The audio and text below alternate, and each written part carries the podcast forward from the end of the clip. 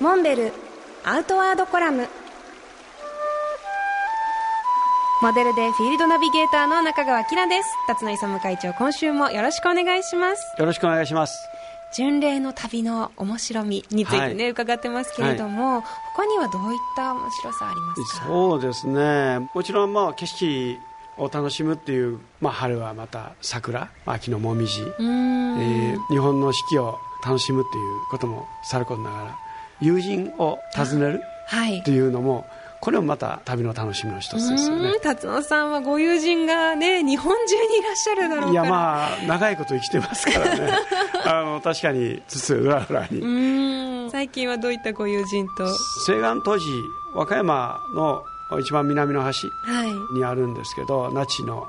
まあ、そこへ行く途中あの山側からこうずっと降りてきて、はい、その後和歌山市内の君井寺とか札所回っていく途中田辺っていうね、はい、和歌山県内では多分2番目に大きい町かも分かります、はい、そこにあの松江京子さんっていうね女性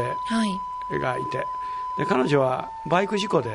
中途障害で車椅子ということでで僕があの始めた障害者カヌーの、まあ、参加者でもあるんですけど、はい、昔一緒にユーコン川も下りました。うんすごい、ね、で子供が2人いてね、はい、あの立派に育ってもそれぞれ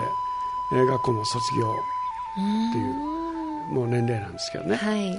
で彼女のところへ。大体あの直前に電話するわけですよ。あ急にですか、え急に。いるっていう感じで、ね、会えるって急に、えー、まあ、大体でもね彼女もうぼちぼち電話かかってくる頃だと思ってましたって。あらって言ってました。勘がはたないて、えー、それはねあのその時はちょうど梅の時期で綺麗に咲く時期で。ね、で毎年でもないんですけど大抵その頃に突然電話して 梅を見に来たってちょっとその時もなんとなく予感したらしいですけど。で夜お魚の美味しい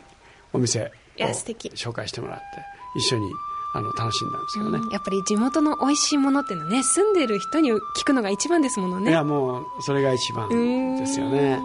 巡礼の旅にもいろいろな楽しみ方があるんですね。辰野会長どうもありがとうございました。モンベルアウトワードコラム。辰野勇と。中川きらがお送りしました。次回もお楽しみに